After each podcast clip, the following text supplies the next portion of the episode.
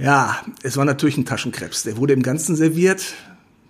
Ja, ich war überfordert. Sie war überfordert. ähm, wir haben so nach rechts und links geguckt, wie die Leute das so äh, machen. Und ähm, ja, ich habe dann mit der Zange da hantiert und habe ihn versucht zu knacken. Und ich glaube, ich habe dann einen Esslöffel Fleisch rausgeholt und habe mir so gedacht, ach, dafür hätte er nicht sterben müssen. Eigentlich von der, von der, von der Perlage her war er anders, er, er war mineralischer, er war irgendwie was ganz anderes, ein erwachsenes Getränk mhm. und nicht so ein restsüßes Blubberwasser irgendwo.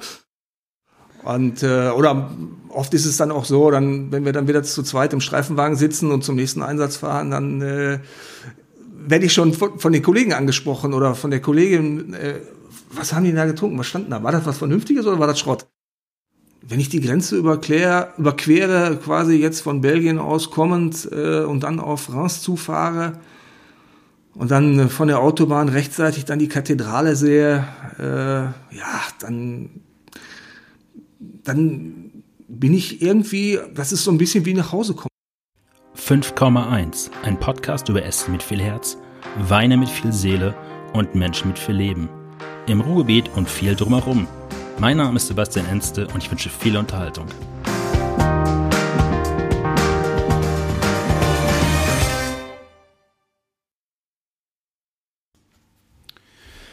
Nach neun Folgen mit Leuten, die in der Gastronomie arbeiten, Weinhändlern, Einzelhändlern, habe ich heute einen Gast, der genau wie ich auf der anderen Seite ähm, für Passion für Essen oder Wein verfallen ist.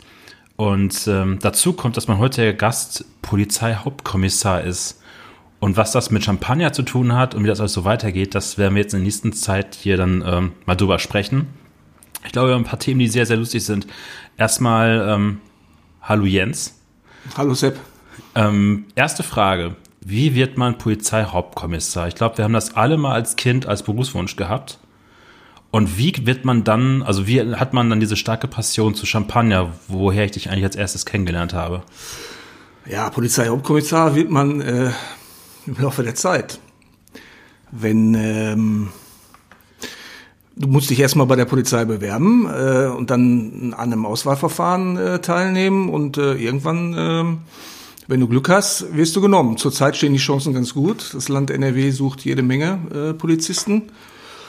Ja, und dann machst du die Ausbildung. Also ich habe damals noch eine klassische Ausbildung gemacht bei der Polizei. Das gibt's heute nicht mehr. Heute äh, studiert man. Und ähm, irgendwann, wenn du dann äh, fertig bist, äh, nach drei Jahren heute, äh, dann wirst du zum Polizeikommissar ernannt.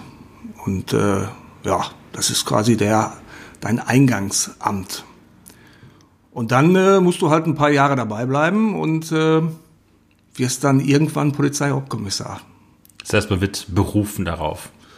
Nein, das, äh, du wirst also beurteilt, also äh, alle drei Jahre ähm, bekommst du eine Regelbeurteilung und je nachdem, wie gut oder schlecht du bist, fällt die aus und äh, je nachdem, wie viel äh, Stellen äh, der Haushalt äh, für die Polizei in NRW vorsieht, äh, danach richtet sich das dann im Grunde genommen, wie schnell oder wie ähm, langsam du hm. befördert bist. Bist eine Pfeife, brauchst länger.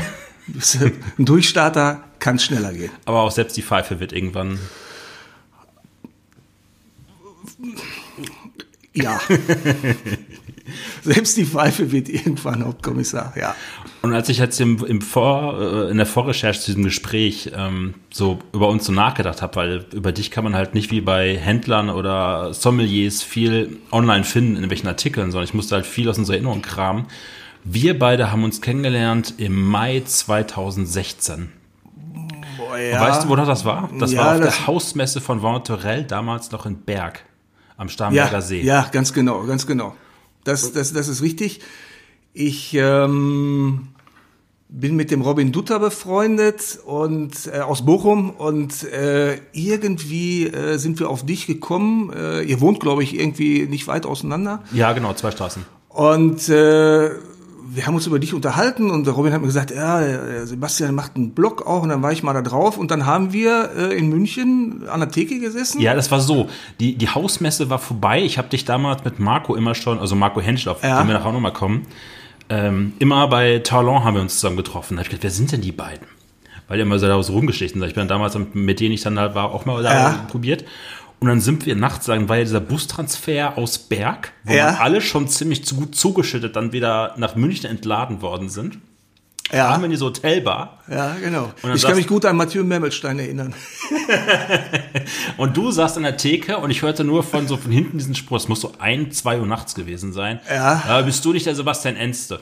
Ja, genau. Und dann haben wir noch ein Bier getrunken, Ja. ich, oder zwei. Ja, genau. Kann ich mich dran erinnern. Und ja. dann haben wir dich, also dann kam es irgendwie zu Porto Bocho und dann auch zum Weinstammtisch dich assimiliert. Ja, genau. Ich habe den, äh, ich habe den Chris äh, getroffen. Äh, im, Im Grunde genommen genauso wie dich ähm, auf der Veritable äh, in St. Martin und ähm, ich habe ihn dann einfach angesprochen, weil ich ihn auch äh, aus dem Umfeld Dutta Bochum äh, kannte und habe gesagt, du bist doch der Chris Grand Cru, oder? Und dann sagt er ja.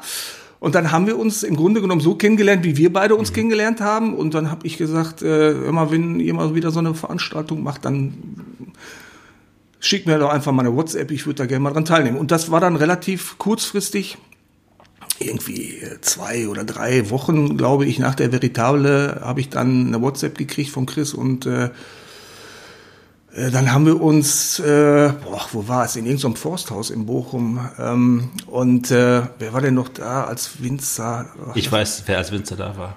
Ähm. das war ein ganz, ganz schlimmer Tag. Also nicht vom Winzer, sondern von dem, was, was, was die Alkoholwerte dann nachher im Blut waren. Es war Marc Weinreich. Ja, genau, Marc Weinreich war da. Ja, ja, ganz genau. ja, es war ganz witzig. Aber das Spannende an der letzten Geschichte war dann einfach so, wie kamst du zur Champagne beziehungsweise zu Champagner? Weil du dann irgendwann noch erzählt hast, dass du da auch eine Passion für hast, dass du Ja. da auch seit wie vielen Jahren jetzt in die Champagne fährst? Also in die Champagne fahre ich boah, seit 20 Jahren, würde ich sagen. Ähm, also ich kenne mich ganz gut da aus. Zum Champagner gekommen bin ich aber, ich muss ein bisschen weiter ausholen. Wir haben Zeit, dafür bin ich hier. Ja, ähm, der ähm, frühere Chef meines Vaters, er war sehr ähm, frankophil und der hat äh, mehrere Häuser in Frankreich gehabt und äh, unter anderem auf der Ile d'Oléron an der Atlantikküste. Und ähm, da sind wir eigentlich immer hingefahren in den, in den Urlaub. Und ähm, als wir dann nachher äh, groß genug waren, sage ich mal, um selbst in den Urlaub zu fahren, ähm, sind wir auch äh, alleine, also mein Bruder und ich, äh, immer nach Frankreich gefahren, also mindestens einmal im Jahr. Und ähm, ja, ich habe quasi meinen ersten Champagner äh, mit dem Chef meines äh, Vaters äh, getrunken, äh, meine ersten Austern mit ihm gegessen. Ich war neugierig, was sowas anbelangte. Äh, Frankreich war für mich aus kulinarischer Sicht total interessant, weil die Franzosen halt äh, ja, äh, Dinge gegessen haben, die ich so gar nicht kannte.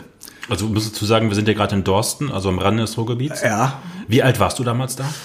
Ach, ich war Jugendlicher, äh, als ich erste Mal in, in, in Frankreich war und dann äh, so bewusst äh, irgendwie äh, 18, 19, 20, dass ich dann äh, da mich mit, mit Wein und, und, und äh, Austern beschäftigt habe und dann irgendwann äh, gab es so in Austern keinen äh, Muscadet wie sonst immer, sondern Champagner. Ich weiß gar nicht mehr, ob es da einen besonderen Anlass zu gab und ähm, ich fand äh, dieses Getränk an für sich ganz gut und äh, ja, und auch die Kombination mit den Austern. Und ähm, ja, eigentlich so durch diese äh, frühen Aufenthalt in Frankreich bin ich so ein bisschen ähm, auf diese kulinarische Schiene gekommen und ähm, ich kann mich noch ganz genau daran erinnern, ich war damals, also mein Französisch war damals äh, sehr schlecht. Ich hatte zwei Jahre Französisch in der Schule und aber meine damalige Freundin, die konnte das halt besser. Und wir waren in so einem, ähm, in so einem ähm, Meeresfrüchte-Restaurant, also die, wo, es wirklich nur Fisch gab, äh, essen und äh, wir kriegten die Speisekarte. Und äh, ich habe sie dann gefragt, hör mal, was, was steht da, was essen wir denn? Ja, und dann stand da irgendwas mit Krab. Und da sagte meine Freundin so, ach, das ist bestimmt irgendwie so ein Krabbencocktail oder sowas. Mhm. Ja, als wir das Werkzeug bekamen, habe ich mich schon gewundert, hä, für einen Krabbencocktail. Äh, ja, es war natürlich ein Taschenkrebs. Der wurde im Ganzen serviert. Ja, Ich war überfordert, sie war überfordert. Ähm, wir haben so nach rechts und links geguckt, wie die Leute das so äh, machen. Und ähm, ja, ich habe dann mit der Zange da hantiert und habe ihn versucht zu knacken. Und ich glaube, ich habe dann einen Esslöffel Fleisch rausgeholt und habe mir so gedacht, ach, dafür hätte er nicht sterben müssen. und das war so der, der Punkt, wo ich dann angefangen habe, ähm, mich äh, mehr mit, mit Speisekarten an sich auseinanderzusetzen. Ich habe dann immer gefragt, ob ich aus, aus dem Restaurant eine Speisekarte mitnehmen kann oder ob man mir die kopieren kann. Und dann habe ich mich zu Hause hingesetzt und habe Speisekarten übersetzt.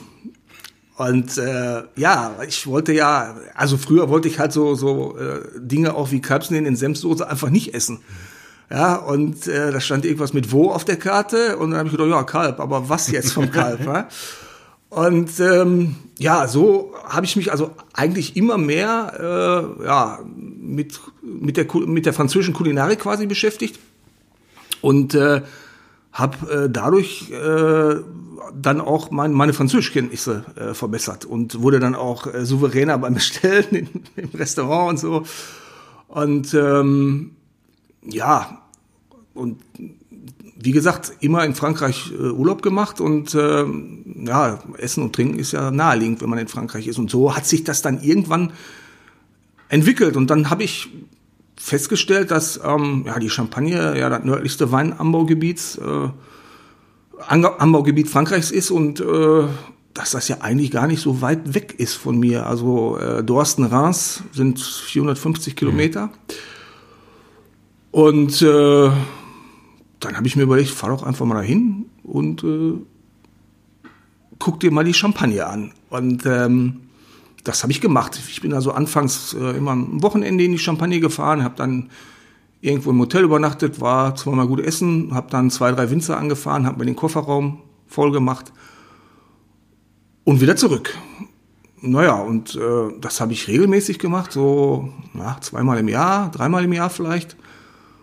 Ja, und irgendwann habe ich halt äh, keine Lust mehr darauf gehabt, äh, im Hotel zu übernachten. Ich wollte ein Bed and Breakfast und dann habe ich im Internet recherchiert und bin dann auf ein Chambre d'Hôte, also das ist das französische Pendant zum Bed and Breakfast äh, gefunden und äh, in, in so einem kleinen Örtchen und ähm, ja, das war so ein damals ein Pärchen, äh, recht jung noch, die hatten sich selbstständig gemacht äh, mit ihrem eigenen Champagner. Äh, gut und hatten äh, drei Zimmer zu vermieten auf dem Weingut. Und äh, die habe ich einfach angeschrieben und ja, das war damals 2005. Ja.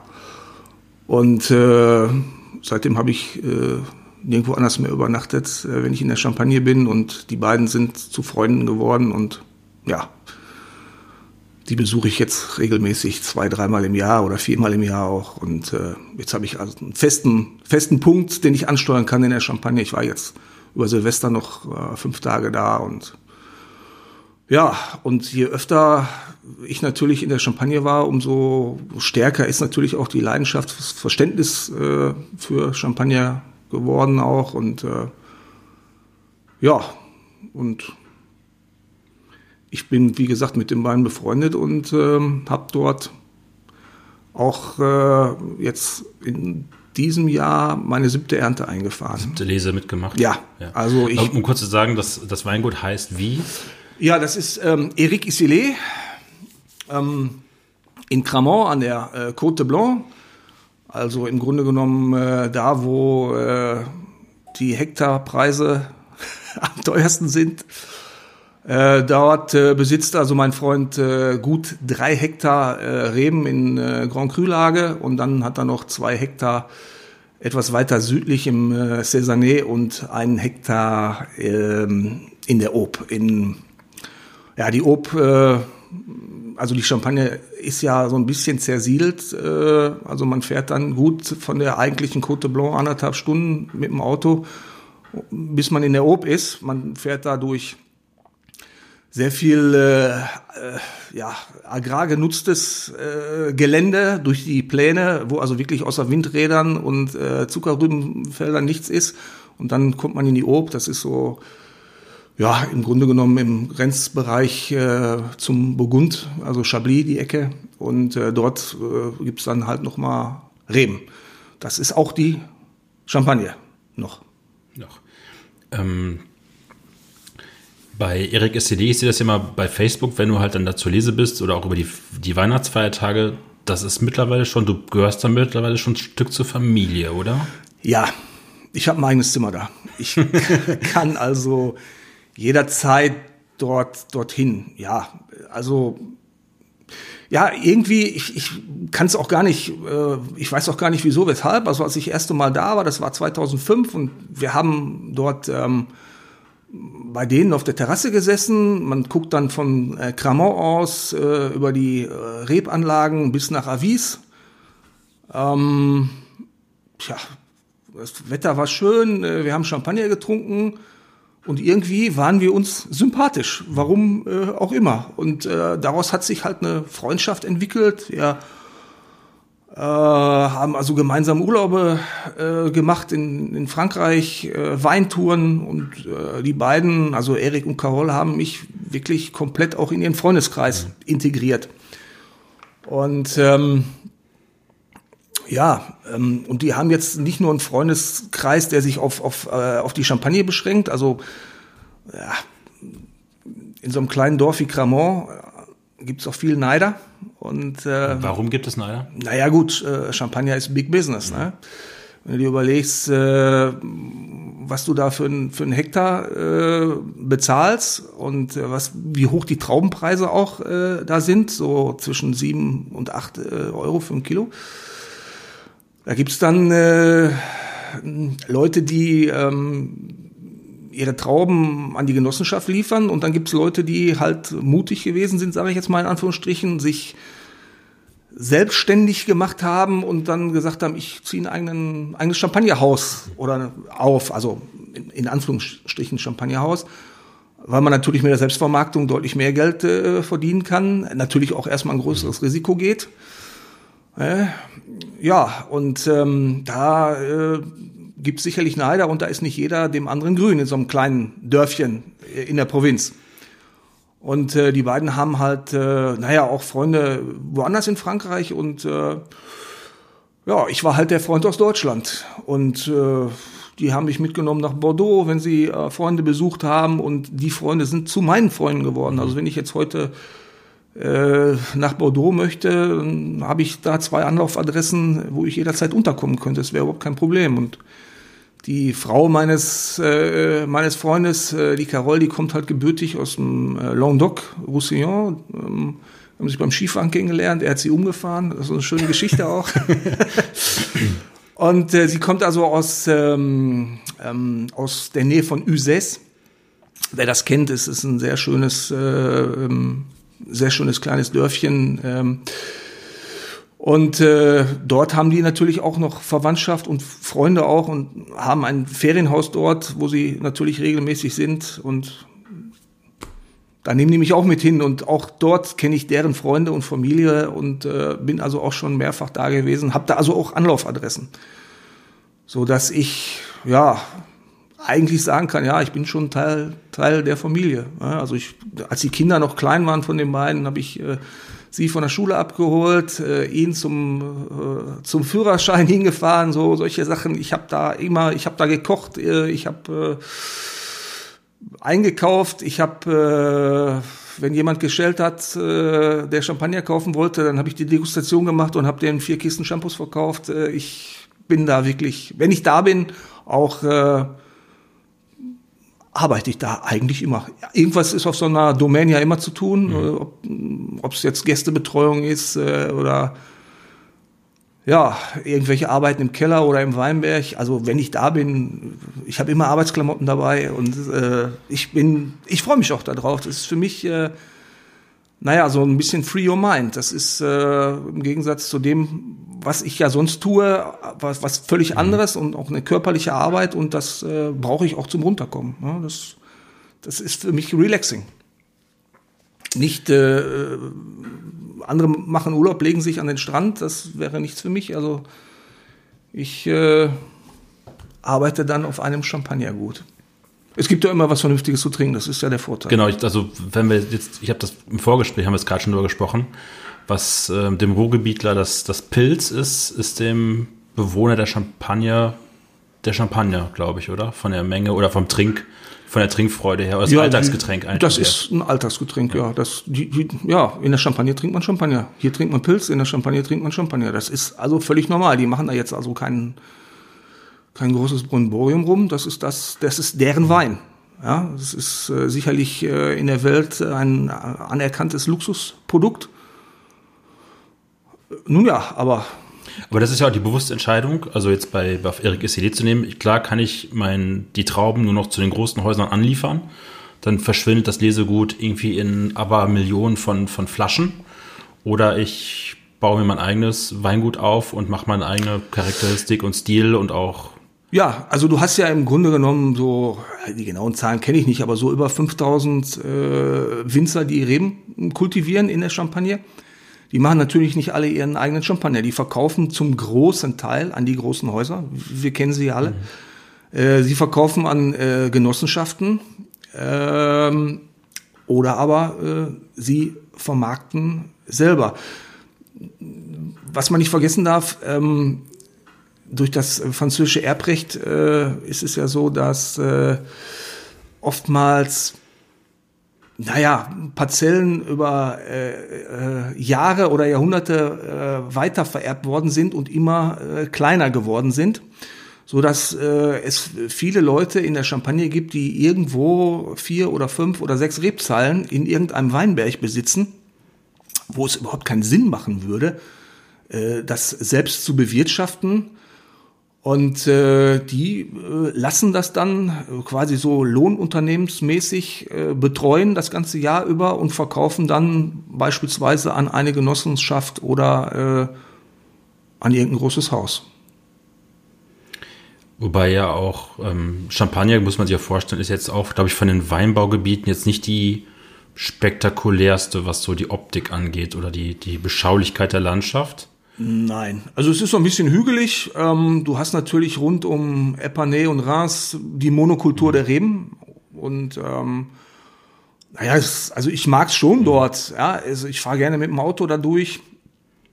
Ich äh, jogge gerne durch die Reben, aber grundsätzlich ähm, gibt's da jetzt außer Reben äh, nicht so viel.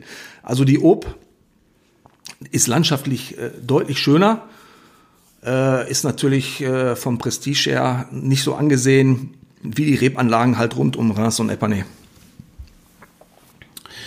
Und ähm, was, also nachdem man irgendwie den ersten Champagner getrunken hat, das ist ja meistens so süß oder sauer oder zu sauer oder dann fällt es einem auch am Anfang schwer, diese Verbindung zu Sekt oder warum ist der Unterschied zu Sekt, warum schmeckt dann der deutsche Sekt ähnlich für den gleichen Preis. Also irgendwann hat man ja diese, diese Verbindung drin, zu merken, was einen guten Champagner ausmacht für sich selber. Also gerade bei mir ist zum Beispiel, dass ich sehr trocken Zero Dosage Champagner halt mag, weil das für mich Ja. puristische Ausdruck von Ja. Champagner im Endeffekt ist. Ja, genau. Wann kam, also was macht für dich den, den Champagner eigentlich aus? Also das ist ja auch eine Entwicklungszeit, die man mit sich selber erst finden muss. Ja, ähm, da muss ich auch wieder äh, ein bisschen so in meine Jugend zurückgehen. Was hat man da äh, getrunken, wenn man kein Bier getrunken hat? Ja, dann gab es irgendwo auf einer Party Sekt.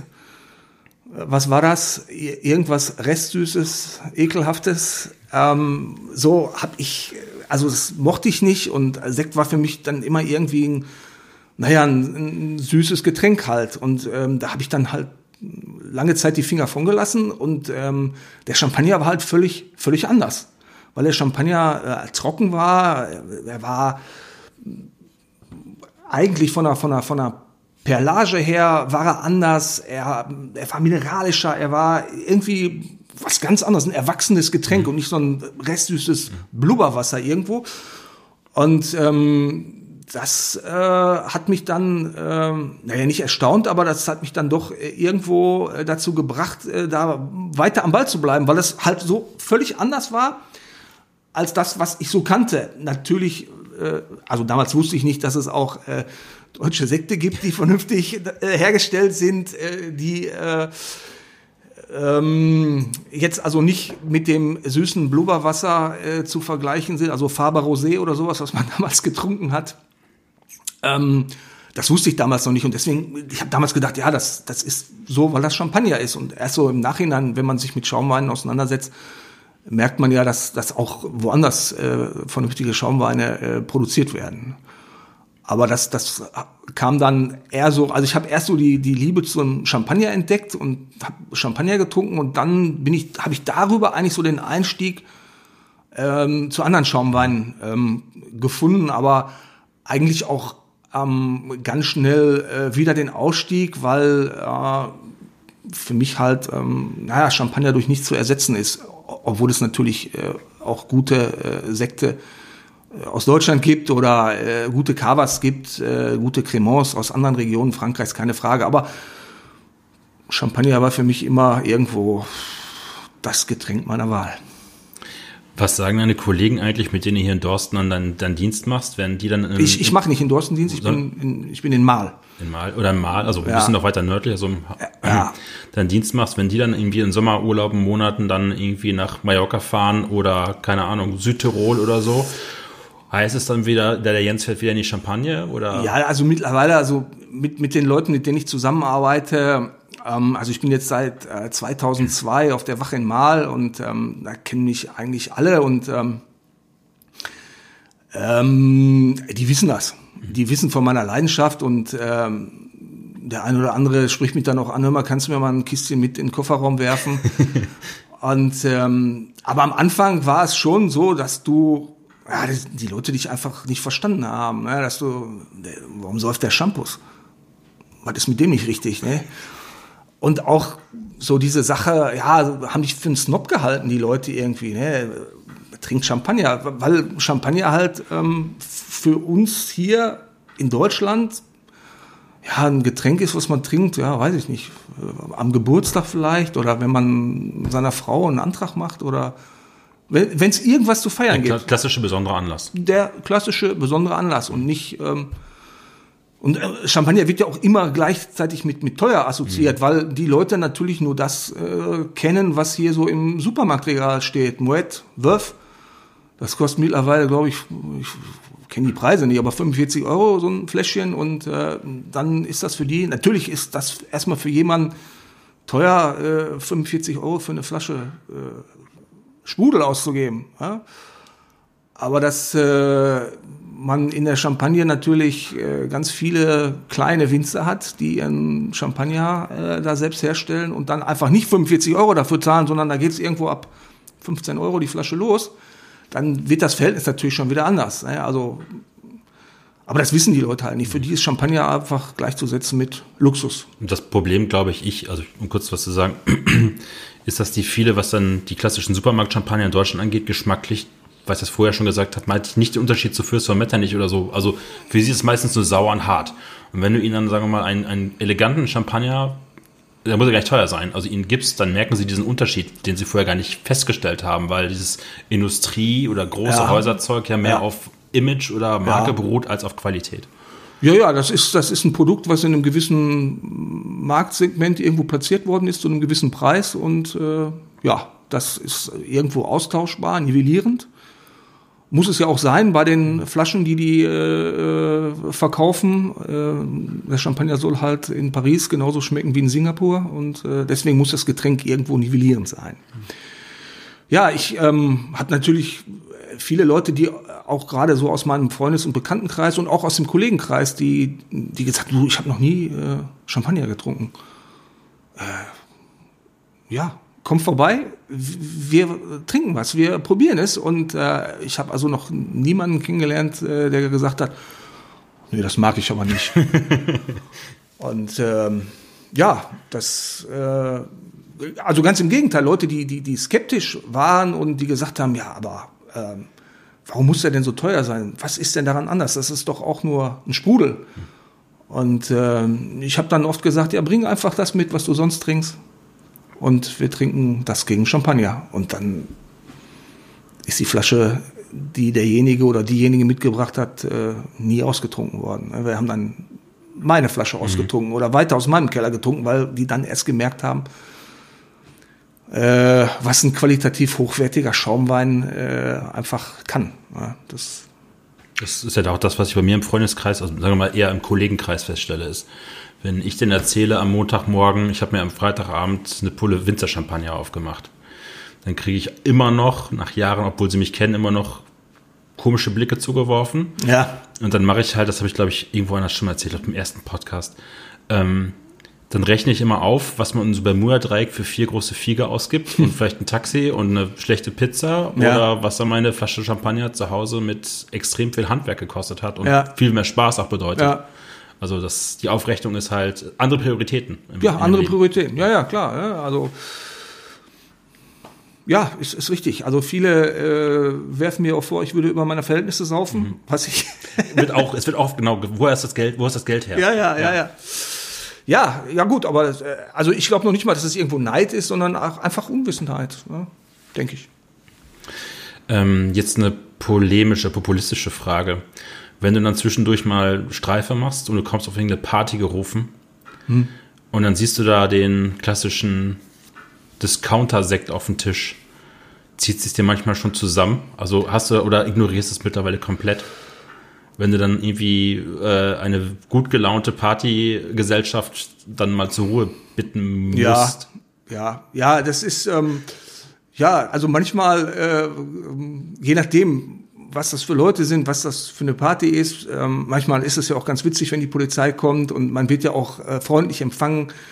Äh, dann kann das schon mal sein, dass ich dann schon mal so, einen- so, so einen Spruch raushaue. Äh, und äh, oder oft ist es dann auch so, dann, wenn wir dann wieder zu zweit im Streifenwagen sitzen und zum nächsten Einsatz fahren, dann äh, werde ich schon von, von den Kollegen angesprochen oder von der Kollegin, äh, was haben die da getrunken? Was stand da? War das was Vernünftiges oder war das Schrott? Und äh, ja, also es ist schon, das ist witzig. Ja, aber gut, jeder soll das trinken, was, was, was ihm schmeckt. Also ich bin da nicht missionarisch unterwegs. Äh, nur äh, ich möchte halt sowas nicht trinken. Ne? Und wenn ich dann irgendwo eingeladen bin, das ist ja das, ist ja das Grausamste, was es, was es gibt. Du bist irgendwo eingeladen und irgendeiner hat gehört, äh, du kennst dich mit Wein aus, du trinkst Wein äh, oder Champagner und dann besorgt dir irgendwas und du denkst, oh scheiße, ich will ein Bier. ja. Ja, Das Höflichkeitsglas, wenn es dann auch ja, bleibt. ja, ja. Oder wenn die dich dann fragen, ja, wie findest du den denn? Und ah, ja, ja, was, was sagst du dann? Ne? Ähm, als ich dann so geguckt habe, wo ich dann diesmal hinfahre, wir kennen uns ja schon ein paar Jahre, und dann habe ich gesehen, dass natürlich Dorsten. Und Dorsten kann man auch als das Bayersbronn des Ruhrgebiets bezeichnen, was so die Bewertung auf dem Blatt Papier der großen Restaurantführer angeht. Also haben wir Frank Rosin mit zwei Ja. Michelin-Sternen, haben wir ähm, den Björn Freitag Ja, Björn mit, Freitag. mit einem Stern. Ja, Und dann gibt es hier noch ein Restaurant, die, was ich erst durch dich mit kennengelernt. Ich habe mal Ja. den Namen damals gehört, aber dann kam Marco irgendwann auch auf das dazu und dann auch auf das mal so was getrunken. Ja. Henschels.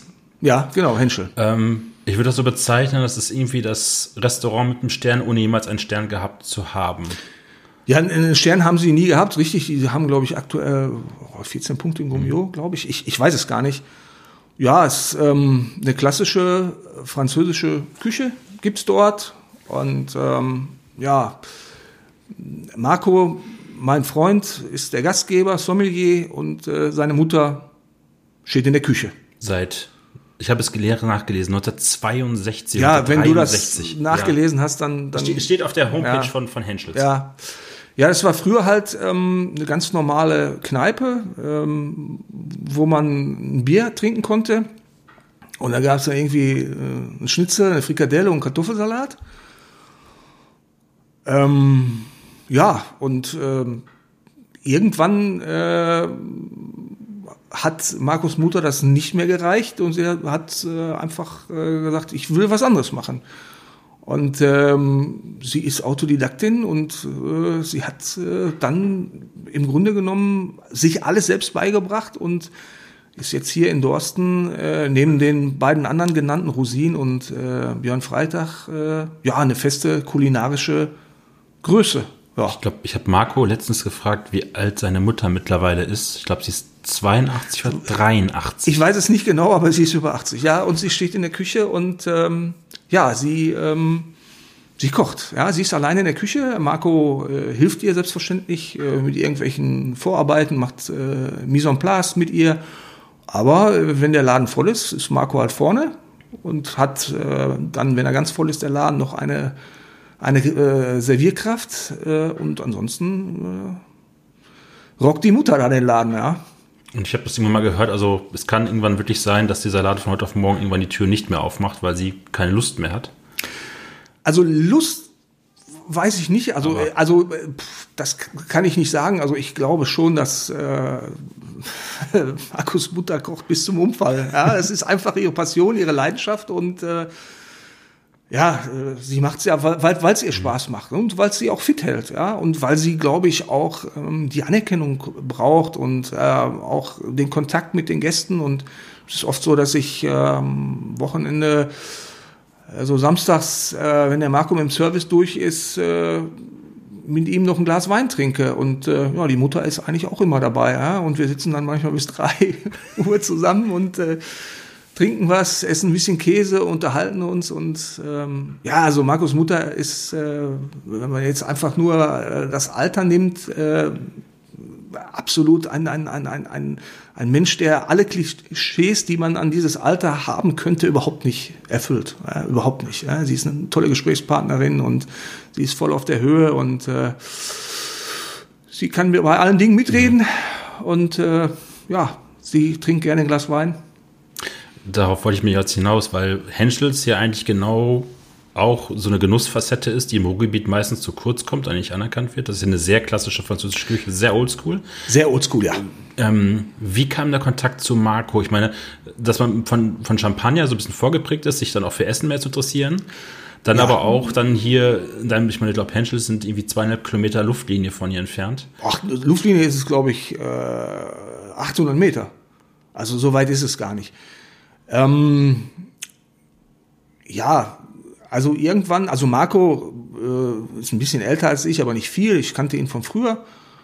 Und äh, aber wir waren jetzt früher äh, nicht befreundet, aber äh, ich kannten, wir kannten uns halt so vom Sehen und irgendwann, ähm, wenn du aus Dorsten kommst äh, und dich für Essen interessierst, dann musst du auch mal bei Henschel gegessen haben. Ja? So wie, wie äh, man auch mal im Goldenen Anker beim Björn gewesen sein muss. Ähm, beim Frank Rosin war ich noch nie, kann ich nichts äh, zu sagen. Ähm, ja, ich bin dann irgendwann ähm, bei Henschel gelandet und ähm, was mich damals eigentlich äh, sofort begeistert hat, äh, war das Käsebrett. Ja, Also also ein das, riesengroßes Oldschool, was heute fast, ein, fast eine aussterbende Tradition leider Ja. geworden ist, Ja. aussterbend, weil Ja. die Unterhaltung auch sehr teuer ist. Absolut. Und äh, das hat mich fasziniert. Es war ein Käsebrett äh, wie in Frankreich oder äh, selbst in Frankreich nimmt das nimmt das ab mit den Käsebrettern. Ne? Und äh, naja, das das hat mich damals fasziniert und äh, ja und halt diese äh, französische Küchenklassik ja auf einem gewissen Niveau halt und äh, also äh, essensmäßig bin ich auch eher so klassisch unterwegs. Ne? Also mh, Hans Haas finde ich gut. Und ähm, Tantris. Limbus Tionier seid, glaube ich, auch groß. Ja, Marco, äh, Marco und du zu Hause Ja, ja, geht, geht sind- beide immer, ja. wenn ihr dann auf Touren seid, meistens auch dann gemeinsam irgendwo essen. Ja, ganz genau. Also wenn wir irgend, also durch den Marco, äh, der nimmt mich dann mit zu irgendwelchen Weintouren, ob es jetzt die Veritable ist oder die Meiningers. Ähm, ja, und dann äh, gehen wir in der Regel äh, vorher oder nachher äh, irgendwo was essen. Ja? Und dann gucken wir, wo wir hingehen, wo, wo was auf hat und wo wir dann mittags essen können. Für Marco ist natürlich auch wichtig, sich äh, Inspiration zu holen und äh, ja, ich esse einfach nur gerne. Ich brauche keine Inspiration. Aber das ist neben der ähm, deiner ähm, regelmäßigen Besuch bei Erik Selena Champagne auch das, was du oft dann an den Wochenenden mit Marco dann ins Piemont fahrt oder äh, andere Weinregionen, ins Priorat war die, glaube ich, auch schon zusammen. Nee, im Priorat war ich nicht mit Marco, war ich äh, alleine. Äh, wir waren, ja, ja, also ähm, Marco und ich haben schon so dieselben äh, Interessen. Wir interessieren uns für Essen und für Trinken. Und ähm, da liegt das natürlich nahe. Äh, wir kommen beide äh, aus, aus, aus einer Stadt. Äh, Marco wohnt um die Ecke. Und ähm, dann, dass man was zusammen macht halt. Und ähm, ja, so, so Weintouren äh, kann ich ja jedem nur empfehlen, um, um den Horizont zu erweitern. Ne?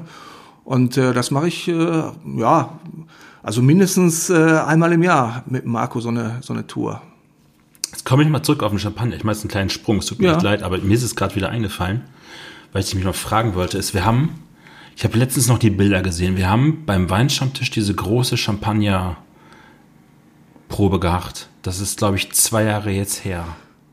Ja, Müsste ja im- zwei Jahre im Januar. Ja, ja, ja, es war kurz nach, also da, wo alle Leute dann eigentlich nichts mehr saufen, da haben wir angefangen, diese Champagnerprobe zu machen. ja, ja, dieser trockene Januar, das machen ja Dieser, viele. die, und du hast sie äh, zusammengestellt dann in den Tag. Ja, ja. Und ähm, wo du bei uns immer sehr berühmt ist für deine sehr harsche, aber auch gerade strenge Linie, um einen Champagner zu beurteilen. Ja, Woher kommt das? Also es gibt ja viele Leute, die dann manchmal auch in einem Champagner so sich dann so rechts und links noch was Gutes suchen, aber bei dir ist es dann schon sehr, sehr strikt. Ja, also, ähm, ja, ich habe, ja, ich bin, ja, vielleicht bin ich auch oft zu kritisch. ähm, aber ich, äh, es gibt halt Dinge, die ich mag. Und ähm, jetzt ähm, habe ich eingangs erzählt, ähm, mein Freund Eric Isilé äh, kommt aus Cramont, Côte Blanc. So, da wird Chardonnay angepflanzt oder angebaut. Ähm, und ich bin natürlich hauptsächlich auf äh, Chardonnay, Champagner geeicht. Und äh, die bestechen halt durch so eine gewisse Schlankheit irgendwo, äh, eine Finesse. Die sind so straight und ähm, naja, sowas mag ich halt. Ähm, Assemblage Champagner sind eher nicht so mein Ding. Und wenn wir jetzt über reine Pinot äh, Champagner sprechen, dann gibt es sicherlich den einen oder anderen Pinot Champagner, den ich ganz gut finde. Aber die sind mir oft halt zu breit. Und ähm, ja, und das ist halt meine persönliche Vorliebe, so dieser schlanke, säurebetonte, mineralische Cramont-Stil oder Avis oder Auger oder Le Menil, also da, wo, wo, wo diese ähm, Champagner herkommen an, an der Côte Blanc, das ist ein Stil, den ich mag. Und wenn äh, ein anderer Champagner oder der Champagner, den ich jetzt dann gerade im Glas habe, das nicht hat, ich versuche das immer abzugleichen, dann kann ich sicherlich auch erkennen, dass, dass ich jetzt ein gutes Getränk hier vor mir habe, aber ich mag halt äh, diesen schlanken, fokussierten, säurebetonten, null dosierten oder äh, gering dosierten Stil halt und kein, nicht zu viel Fett auf den Rippen. Ne? Und wenn ein Champagner das halt hat, dann kritisiere ich das häufig. Ja, deswegen hast du auch bei uns einen, einen Spitznamen oder zwei Spitznamen. Ich glaube, der erste ist, ähm, ich habe das schon mal gesagt, ich habe keine Anzeige deswegen bekommen, ich sage es jetzt doch mal. Ähm, Champagnerbulle oder auch Champagne Cop. Ja, genau, das war, glaube ich, der Chris, der mich, äh, Chris, der mich so äh, zum ersten Mal genannt hat. Ja, natürlich, habe ich kein Problem mit. Aber das, das ist auch, das stimmt so. Also das ist halt deine, deine sehr strikte Meinung. Aber, aber diese Entwicklung zu diesen, sagen wir mal, reinsortigen, sehr trockenen Champagner, ist es bei den Entwicklung gewesen? Ja, es- ja, ist eine Entwicklung gewesen, klar. Das ist eine Entwicklung gewesen. Wenn du, wenn du dich mit Champagner beschäftigst, dann also bist du ja am Anfang neugierig. Ja, also ich bin zumindest immer neugierig. Und ich habe äh, alles äh, am Anfang probiert und ähm, das, was äh, ich dann ganz schnell hab fallen lassen, war äh, Meunier Champagner, weil Meunier eigentlich äh, von mir die gehassteste Meunier ist welche Rebsorte in Deutsch? Schwarzriesling, Schwarzriesling. Äh, Was ich äh, überhaupt nicht mag und äh, ist eine schöne Anekdote auf unseren ersten äh, Porto Bocho Abend, äh, als Marc Weinreich Ja. da war, war der erste Abend äh, oder der erste Tag für mich äh, mit den Jungs von Porto Bocho und Marc Weinreich sagte mir gar nichts. Und äh, es gab äh, deutschen Sekt zu Beginn und äh, das war Schwarzriesling. Und ich habe gedacht, ach du Scheiße. Na ja, gut. Der erste Tag hier, das erste Mal mit Porto Bocho, Hältst die Klappe. halt die Klappe, sagt nichts, trinkt das einfach. Ja, und ich, und ich fand, äh, fand den Sekt vom, vom Marc Weinreich einfach grandios. Und ähm, so grandios, dass ich ihn irgendwo als Piraten dann auch in unsere äh, vor zwei Jahren stattfindende ähm, Shampoos-Probe Ich glaube, der kam hinter Krug. Ja, er kam hinter Krug. Genau. Ja. Ja. ja, genau. Er kam hinter Krug und er hat sich gut geschlagen. Er hat sich sehr gut geschlagen. Ja, ja. Ja, also Krug ist ja auch äh, sehr, oder nicht sehr Meunier betont, aber da ist halt ähm, für so eine Standard-Cuvée, in Anführungsstrichen, ist da schon ganz schön viel Meunier drin. Und äh, die Jungs haben es offensichtlich verstanden, die wissen, was sie tun. Ähm, aber äh, grundsätzlich ist Meunier halt nicht so meine Rebsorte und ähm, na, das, die habe ich dann ganz am Anfang, als ich mich äh, dann in der Champagne auf Entdeckungstour begeben habe, quasi wieder so gestrichen und äh, habe dann äh, ja, Pinot äh, probiert und habe äh, auch Cuvées äh, Assemblage Champagner äh, probiert und letztendlich bin ich dann bei den Blanc de Blanc Sachen gelandet. Irgendwo, ja, und äh, ich habe ja auch hauptsächlich nur noch äh, Blanc de Blanc im Keller. Ich habe sicherlich die einen oder anderen.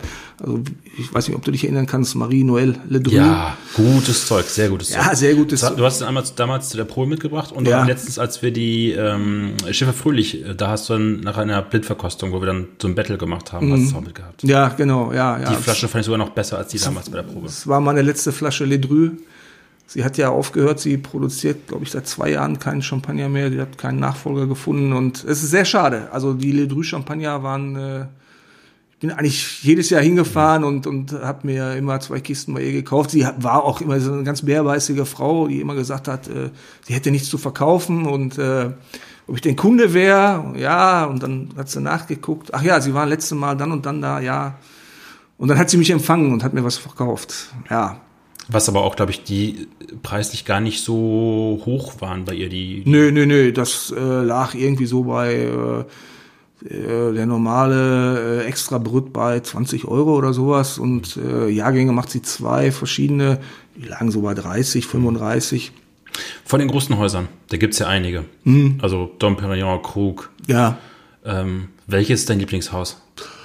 Also muss ja mal sagen, da fließt ja auch sehr viel Geld, was ich vorher gesagt habe, ins Marketing, in die, in die ja. Bildung. Also mein Lieblingshaus ist, ähm, also Salon trinke ich schon ganz gerne. also ja, Salon, äh, muss ich sagen, trinke ich sehr gerne und ähm, ja, also 97er äh, Salon ist, glaube ich, der beste Shampoo. Hatte Peter Jakob nicht die letztes noch gehabt? Weiß ich, 97 Salon? Das weiß ich nicht. Das kann Irgendein ich. Abend war der. Unfassbar teuer auch, glaube ich, ne? Kostet, glaube ich, schon richtig Geld. Ja, das kostet richtig Geld. Also ich, äh, also mittlerweile liegen die, glaube ich, so um die 400 Euro. Ich kann mich noch dran erinnern, als ich erste Mal äh, bei Salon war. Äh, das müsste so 2004 oder 5 gewesen sein. Ähm, da habe ich sowas noch vor Ort äh, für, für, für 80 Euro kaufen können. Und äh, ja, und ähm, da hast du eine Kiste Salon gekauft und äh, ich, als ich erst mal da war und habe dann äh, äh, eine Flasche, eine, eine kalte Flasche äh, Delamotte äh, geschenkt bekommen, also Salon Delamotte äh, ähm, ist äh, eine Sache.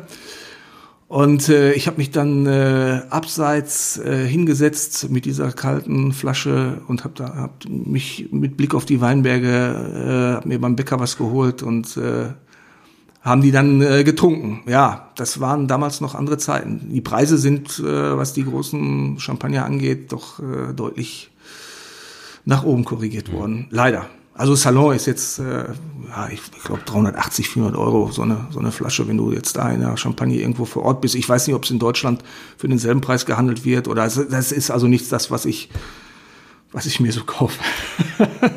Für was äh, Thema gerade hatten, über deinen Verhältnissen ja lebst, weil du Champagner trinkst. Von den, dann haben wir auch Winterchampagner, wo wir am Anfang gesprochen haben. Wir haben ja auch viele Zuhörer, die gerade sich in dieses Thema so immer einarbeiten. Mhm. Wenn du sagst, so, da hat jetzt jemand Bock, in sich in die Materie einzuarbeiten. Und er kennt jetzt nur diese klassischen Supermarkt-Champagner aus Deutschland. Von den kleinen Häusern kriegst du ja schon viel spannendes Zeug. Was wären so deine Tipps dafür, wo du sagst, so, das sollte man mal probieren, um einen Einblick zu haben für, für diese Welt? Ja, also ähm, im Grunde genommen muss man sagen, ähm, äh, die Verfügbarkeit äh, vieler Champagner äh, in Deutschland hat sich ja äh, deutlich verbessert in den, in den letzten 15 mhm. Jahren, sage ich jetzt mal. Ähm, allerdings sind dann oft die Preise, die aufgerufen werden hier in Deutschland, äh, dann auch Preise, äh, die, wenn man den Preis vor Ort kennt, äh, offen, ja, schon sportlich sind. Ja? Ähm, gut, also ähm, meine neueste Entdeckung in der Champagne ist äh, ja in ein kleines familiengeführtes Haus äh, in Avis, äh, Petit Bargeon. Mhm. Und äh, ja, äh, hauptsächlich äh, Chardonnay basiert, also 70, 30, 70 Chardonnay. Äh, 30 Pinot ist äh, der Basis Champagner von denen. Äh, das ist was, was mich äh, so letztens richtig abgeholt hat. Wo man das in Deutschland bekommen kann, kann ich dir, ich auch kann ich dir nicht sagen. Ich weiß auch gar nicht, ob die einen Importeur haben. Äh, also ich kann jedem nur empfehlen, gerade äh, wir sind ja hier im Ruhrgebiet, äh, anfangs erwähnt, die Champagne sind äh, 450 Kilometer. Langes Wochenende ist es machbar. Ja, das ist überhaupt kein, das ist überhaupt kein Thema, ein langes Wochenende ähm, dorthin fahren und ähm, ja, sich durchprobieren. Also ähm, die Winzer sind dort relativ äh, gut darauf eingestellt, auf, auf, auf Gäste. Ähm, die, der ganze Pariser Großraum ist im Grunde genommen am Wochenende in der äh, Champagne unterwegs und macht sich dort den Kofferraum voll. Ähm, die Belgier äh, haben es nicht weit, äh, viele Belgier, äh, die äh, mal eben rüberkommen. Und ja, äh, mittlerweile äh, bieten viele äh, kleine Winzer auch Zimmer an auf den Weingütern. Ähm, das kann man im Internet recherchieren. Ähm, man sollte nur halt vorab äh, einen Termin vereinbaren. Und äh, dann kann man probieren und dann kann man das kaufen, was man, was, was, was man möchte. Und vor allen Dingen sind das oft auch Dinge, die, die man hier nicht bekommt oder die ähm, keiner kennt. Und dann wirklich für äh, sehr, gute, sehr gutes Preis-Leistungs-Verhältnis. Ich kann es wirklich jedem nur empfehlen. Also Reims die Kathedrale, 800 Jahre lang, sämtliche Könige Frankreichs sind dort gekrönt worden, aus kulinarischer Sicht interessant. Und äh, ich glaube, Reims war die erste äh, Universität, die damals einen eigenen Studienzweig für Essen und Trinken etabliert hat.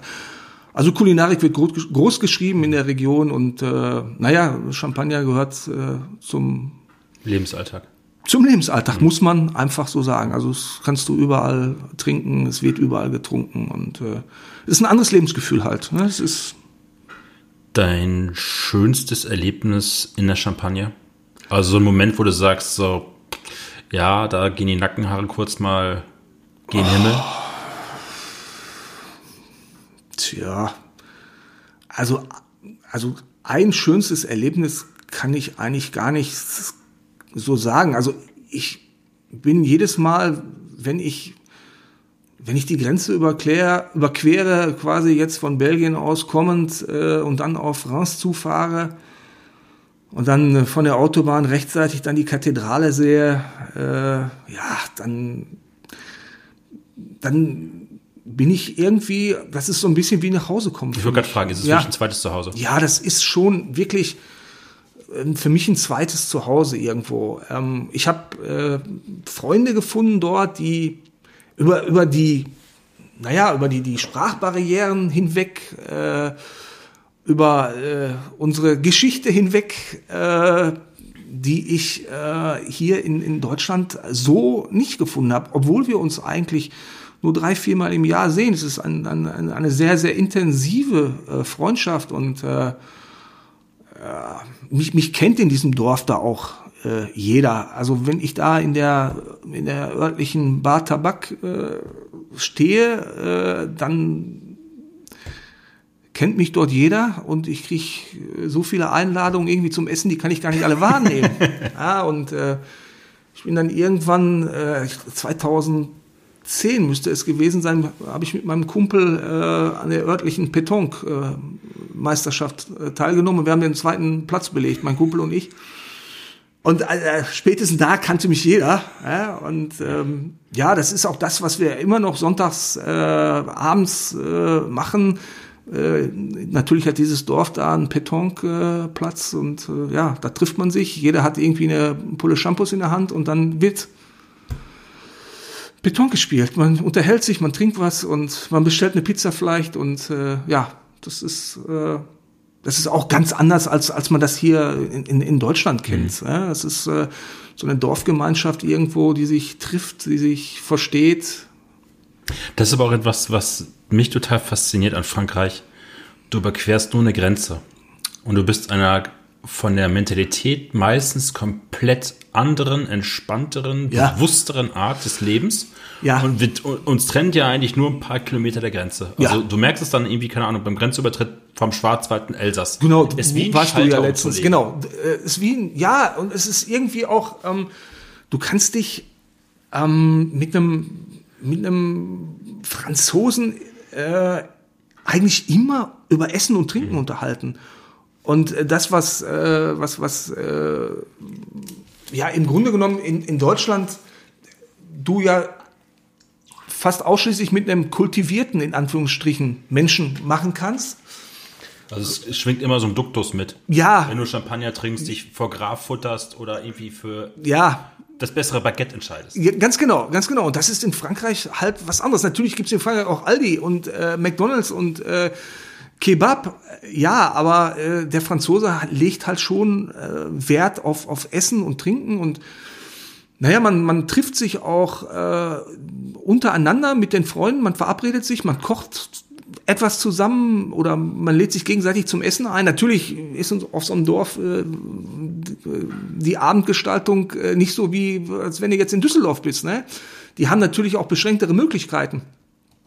Aber ähm, naja, ähm, das macht man halt dort und man gibt, ich glaube, deutlich mehr Geld für Lebensmittel aus. Ja, also.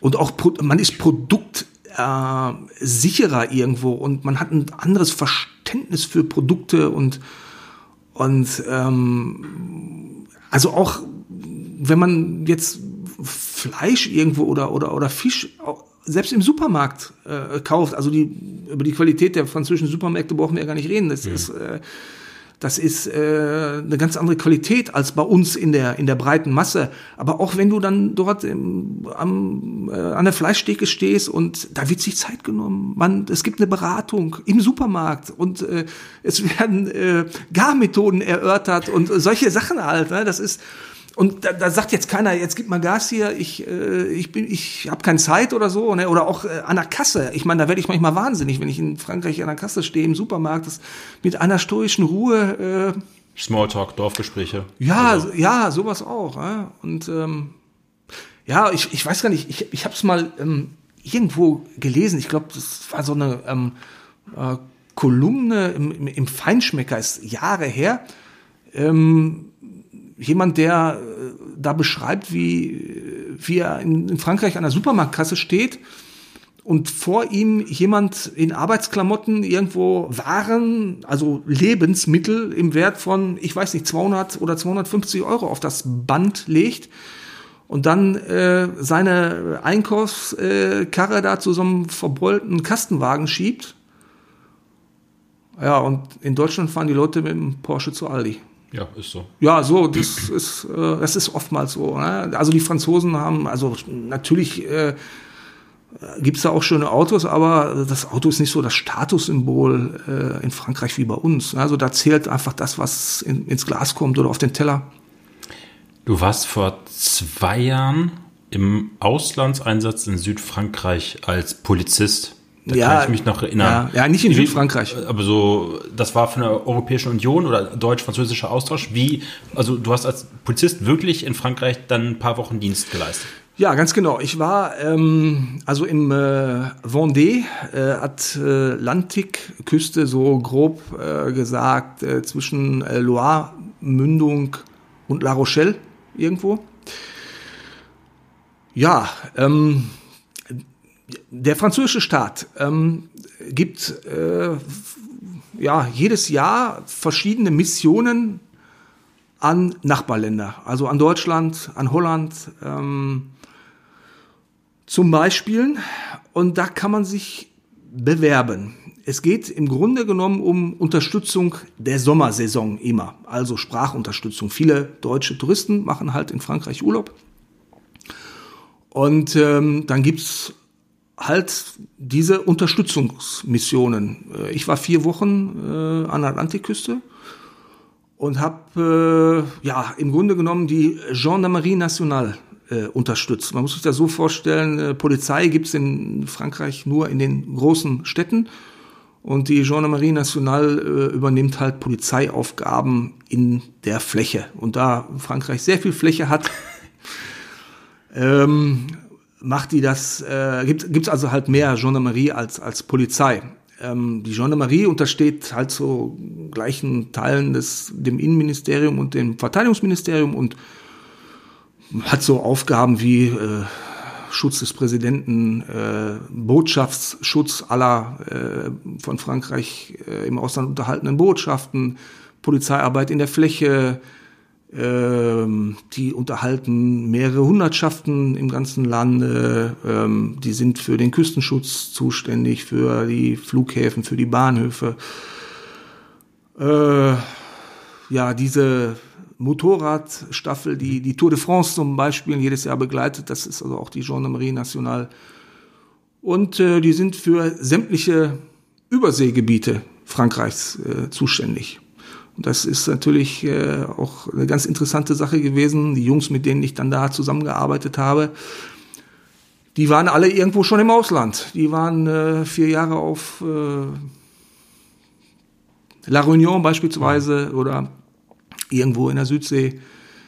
Und äh, ja, das äh, ist dann ganz interessant, sich mit, mit, mit denen dann auszutauschen irgendwo, ja, weil, äh, naja, Polizeiarbeit ist irgendwo immer dasselbe, egal in welchem Land äh, du, du bist. Äh, aber äh, naja, halt so an so traumhaft schönen äh, Destinationen Dienst zu machen, so wo die, wo dann die Wache quasi gegenüber vom Strand ist und so. Das, Zwei Fliegen mit einer Klappe für dich. Ähm, ja, das, das, ja, das war für mich eine tolle Erfahrung. Auf der einen Seite dieser, dieser Austausch und äh, einfach, ja, Polizei ist halt eine Familie irgendwo auch. Ne? Das muss man schon so sagen. Und ähm, wir tragen alle eine Uniform und es ist völlig egal, in welchem Land du Dienst machst, äh, welche Nationalität du hast. Polizisten untereinander verstehen sich. Ist, glaube ich, in vielen Berufen, glaube ich, also ich glaube, Bäcker verstehen sich auch weltweit oder sowas. Also Weiß ich nicht, kann, das kann ich, kann ich nicht beurteilen, aber bei der Polizei ist es halt so, weil ähm, ja, du, du bist halt Kollege. Ja? Egal, ob, ob du in der USA bist äh, oder äh, ob du in Frankreich Dienst machst. Ja? Und äh, ich kann mich nur dran erinnern, in der USA, ich bin dann da auf eine Polizeiwache gegangen und habe meinen Dienstausweis vorgezeigt. Ich habe gesagt, ja, ich bin Kollege aus, aus, aus Deutschland und wir haben damals äh, Sachen getauscht, Uniformteile. Ne? Ich wollte ein Hemd haben und habe ein Hemd mitgebracht. Ne? Und das ist so unter, unter Polizisten äh, macht man sowas. Ne? Und der, die waren dann, ja, komm rein und trinken Kaffee und äh, das war direkt irgendwo, ja, du gehörst dazu. Ne? Das, das ist das Schöne. Und das äh, war dann auch diese vier Wochen, wo ich da war. Also ich, ich bin super betreut worden von den von den Kollegen da vor Ort und ja, es gab jeden Tag Austern. ich habe ein Bild noch im Kopf, ich habe es dann noch mal bei Facebook, weil ich das hatte und dann musste es mir noch mal angucken. Gab es ein Foto von dir, ja. da habt ihr eine Cannabisplantage ja. äh, leer geräumt Ja. und diese ganzen Pflanzen waren dann in diesem Renault Kangoo oder was es war hinten, in, also die waren so lang, dass sie hinten noch rausguckten. Ja, ja, ganz genau. Und deine ja. Kollegin stand da mit dir total am Lachen und Ja, guckten ja. auf diesen Wagen. Du bist oben mit voll mit, Ja. Mit äh, Cannabispflanzen vollgepackt worden. Ja, ja, ja, genau. Ja, also ich habe da, wie gesagt, ja ganz normal am, am, am, an dem täglichen Dienst dort teilgenommen, also früh, spät, Nacht äh, Dienst gemacht und in meiner deutschen Uniform. Ich habe auch äh, meine Waffe mitgenommen und ähm, ja, von einem Verkehrsunfall bis zu einer vermissten Person, äh, bis zu einem Ertrunkenen, äh, alles dort mit zusammen mit den Kollegen abgearbeitet und äh, wir sind dann durch Zufall ein bisschen durch die Gegend gefahren und sind dann da äh, auf eine Cannabispflanze aufmerksam geworden und ähm, ja und dann haben wir da einfach mal angestellt Entschuldigen Sie. sind dann in den Garten rein und ja, und haben dann ähm, geerntet. Und diesen, diese ganzen Cannabis-Pflanzen, die wir dann da abgeknipst haben, haben wir dann im Streifenwagen letztendlich transportiert und dann auf der Wache in so einem alten Ölfass verbrannt. Ja. Roch gut? Ja, Ich mag den Geruch nicht. Ähm, äh, du wirst ja auch mitbekommen haben, ich habe in jedem Podcast immer, jemand muss einen anderen Gast nominieren. ja, Ich ja, gebe dir das jetzt mal kurz mit, ja, ja, ja. weil sonst kommt das nachher immer so über, oder ich vergesse, es ist auch schon passiert. Ja, ja. Ähm, wo wir jetzt aber immer drüber reden, ich meine, du siehst aber auch die andere Seite. Ich meine, wenn du dich für Wein interessierst oder für Alkohol, dann ist es auch manchmal auch so, ein- so ein Ritt auf der, auf der Klinge. Weil der Weg nach Ja. unten geht schnell. Ja, Und ähm, das ist ja das, wo man auch dann immer drüber reden muss, oder sich selber auch hinterfragen muss, dass man auch ohne gut klarkommt. ja, ja. Und du siehst ja eigentlich in deinem täglichen Dienst auch eigentlich die, die Schattenseiten davon, wo es dann quasi der Aufprall auf die harte Realität dann kommt, sei es ein Unfall oder auch häusliche Ja. Gewalt oder was auch immer. Ja, ja, ja, das ist richtig. Also ähm, das, was man in meinem Beruf sicherlich so lernt, ist ähm, oder was ich so, was ich am Anfang, ähm, was so prägend war für mich, also die ähm, auf der einen Seite so die Fragilität des menschlichen Körpers, wie schnell der eigentlich kaputt geht. Ja, bei einem Verkehrsunfall ähm, oder wenn du aus dem Fenster springst. Ja, und dann äh, diese Menschen, die ich jetzt zum Teil schon über 20 Jahre begleite, diese Hardcore-Junkies, äh, die seit 20 Jahren ihren Körper schädigen und immer noch leben. Ähm, also diese Ambivalenz irgendwo dazwischen, ähm, das, äh, das ist mir so am Anfang sehr stark aufgefallen. Ja, und du hast natürlich recht, Alkohol, also ich denke, wenn es keinen Alkohol geben würde, hätten wir 50 Prozent äh, weniger Arbeitsaufkommen. Wahrscheinlich. Ja, das Alkohol, viele Dinge äh, passieren erst aus dem Alkohol heraus. Alkohol enthemmt, Alkohol macht aggressiv, Alkohol macht vielleicht gleichgültig, Alkohol macht risikobereiter. Ja, das, äh, das siehst du sehr häufig, wie, wie Menschen auch äh, irgendwo dann als, als hilflose Person rumliegen, vollgekotzt, haben sich in die Buchse geschissen. Völlig, ja, hilflos. Im wahrsten Sinne des Wortes hilflose Personen. Und äh, ja, dann fragst du dich, äh, wie, wie viel hat der getrunken, um sich in diesen Zustand zu versetzen? Und dann siehst du Menschen, die, die hältst du an, die haben dann dreieinhalb Promille auf dem Kessel und äh, die laufen völlig gerade. und äh, ja, das, die sind dann halt den Alkohol gewöhnt, ja, und ähm, ja, das ist Alkohol, das sind die Schattenseiten unseres Berufes, äh, gar keine Frage. Ähm, Alkohol äh, ist ein Genussmittel, mit dem man äh, bewusst umgehen muss. Das muss man sich immer äh, vor Augen halten. Gerade in unserer Euphorie irgendwo für, für, für alkoholische Getränke. Und äh, klar, wir trinken alle mal einen über den Durst, aber wir müssen auch wissen, wann Schluss ist. Ne? Das ist, glaube ich, auch, äh, wenn du beruflich damit zu tun hast, ne? als, als Koch oder als, als äh, Sommelier oder wo Alkohol immer täglich verfügbar ist. Täglich verfügbar ist. Ich, Ja, Winzer. Wir kennen, ich meine, wir kennen alle die, die Beispiele, wo Ja. du jedes Mal denkst, so, ist das schon ein Problem oder ist es noch kein Problem, was, Mhm. Ja, da ja. gerade, was ich da gerade sehe? Ja, ja, klar. Ja, das muss, aber man muss immer, muss, dann muss man feine Antennen für haben, also auch für sich selber und immer sagen, ja, heute trinkst man nichts oder versuch mal dein Sportprogramm wieder zu intensivieren ja, oder auch deine Ernährung äh, wieder so ein bisschen äh, gesunder zu gestalten. Klar. Nimmst du das für dich auch mit in dein, dein Hobby Champagner? Also, wo du drüber nachdenkst, wenn du jetzt mal in Frankreich warst und hast irgendwie drei Wochen lang jeden Tag Alkohol getrunken, denkst du da selber drüber nach? Ja, natürlich, klar. Ähm, ja, wenn ich wenn ich äh, in Frankreich bin und äh, beispielsweise bei der Ernte, ja, morgens um 9 Uhr wird gefrühstückt, da knallt der erste Korken. Ja, das ist völlig normal. da wird morgens um 9 Uhr ein Glas Champagner getrunken. Und über den ganzen Tag verteilt trinkst du halt immer mal wieder äh, ein Glas Champagner. Ja, das, ähm, das ist natürlich in Deutschland völlig äh, undenkbar. Mhm. Äh, ist, ist, ja schon oft das Problem, wenn du mittags irgendwo essen gehst. Äh, Wirst du schief angeguckt eigentlich. Und, und, und trinkst, äh, trinkst ein Glas Wein äh, zum Essen, dann ja, schief angeguckt, aber äh, in Frankreich ist es normal, mittags mhm. zu trinken. Ja, ähm, aber äh, in Deutschland halt nicht.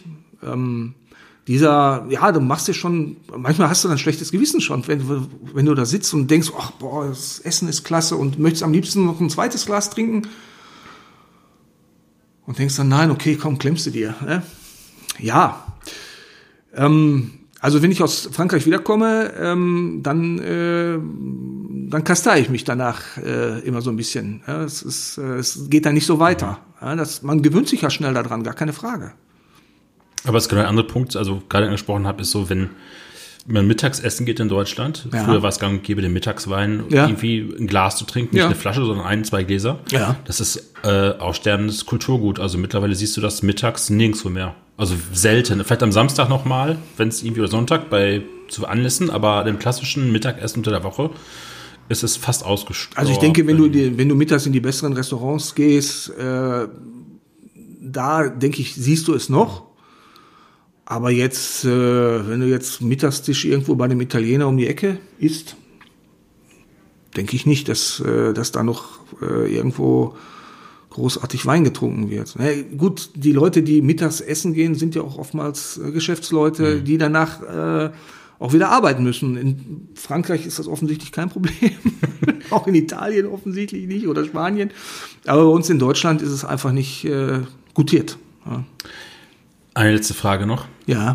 Wenn du aus Frankreich wiederkommst, ja. so nach drei, vier Wochen der Lese, wie hart ist der die Depression dann im Ruhrgebiet, sprich Deutschland, in den Alltag wieder reinzukommen? Ach, eigentlich gar nicht. Also, ähm, ich, ich freue mich immer äh, wieder, also ich mache meinen Job immer noch gerne. Ich äh, mache das jetzt seit, ich bin jetzt im 26. Jahr bei der Polizei, aber ich kann sagen, dass ich äh, den richtigen Job mache, dass ich... Äh, nie bereut? Nein, nie, nein, nie.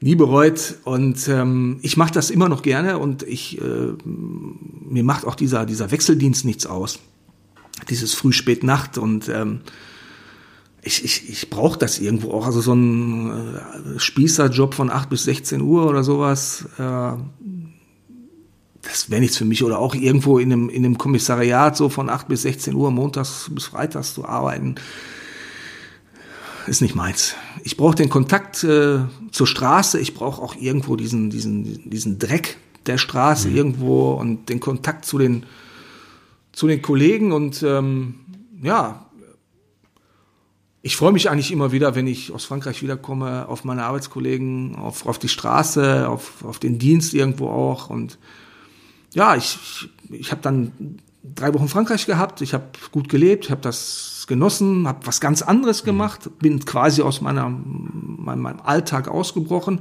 aber ich gehe auch ganz gerne wieder zurück in meinen Alltag und äh, ja, also das ist jetzt kein, kein, keine große Umstellung für mich äh, oder ein Kulturschock oder nein, ganz im Gegenteil. Also ich mache das, was ich mache, gerne und ich mache beides gerne. Ich bin gerne in Frankreich, ich bin aber auch gerne wieder auf der Straße bei der Polizei in Mal mit meinen Kollegen zusammen. Also das, das ich glaube, das hält sich die Waage, was ich also. Das ist Yin und Yang. Ja, das, ja, das ja, ausgleichende Champagner mit ja. dem Landleben und genau behütet oder sagen wir mal fast heile Welt und dann, ja, ja. dann äh, das ruppige Großstadt-Ballungsraum mit all seinen Problemen oder auch ja. anderen, anderen Möglichkeiten, die man machen kann. Ja, ganz genau, ja. Eine Person, wo du denkst, da müsste ich mal anklopfen. Ähm, das muss nicht unbedingt was Kulinarisches sein. Nee, muss es nicht. Also Philipp Digger zum Beispiel, der hat ja den, den Maler nominiert, den ich übrigens noch im Sommer jetzt mal kontaktieren muss. Ja, also ich habe ähm, ich hab einen Freund, ähm, Bernd. Bernd ist ähm, Künstler und Bernd ist Hedonist. Bernd äh, ist Weintrinker. Äh, Bernd äh, kann kochen. Und ähm, Bernd äh, ist ein sehr, sehr vielseitig interessierter, eloquenter Gesprächspartner. Und ich glaube, ähm, ihr beide äh, würdet euch verstehen. Und ähm, Bernd malt ganz tolle Bilder.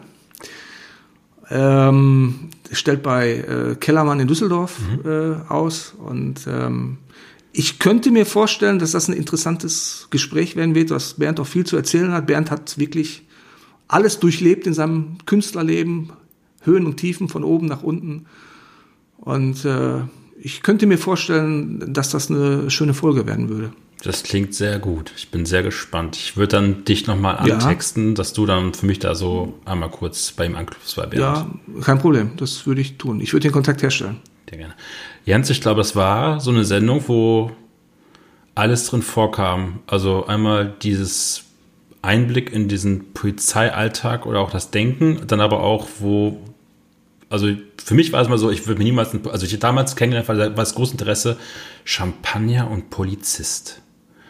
Das klingt so, als hätte also, also wie kommt das zusammen halt an der Stelle? Weil, das ist ambivalent. Ambivalent, ja, ja aber auch, weil das Vorurteil des Bürgers halt ja, eine Rolle natürlich, spielt. na klar. Und ähm, ich fand es jetzt einfach schön, weil zwischendurch immer wieder so Champagner-Themen reinkamen, dann aber auch wieder so Polizeithemen reinkamen. Ja. Und das irgendwie sich so zu so einem schönen, naja, fast, wenn wir mal Champagner bleiben, zum Hefezopf verbunden hat der sehr, sehr unterhaltsam war. Ja, danke. Vielen Dank, mir, Jens. Ja, es hat mir auch große Freude bereitet und danke, dass ich Teil deiner 5,1 Podcast-Geschichte bin. Hat mir sehr gut gefallen. Ich habe alle deine Podcasts äh, verfolgt, alle gehört. Danke.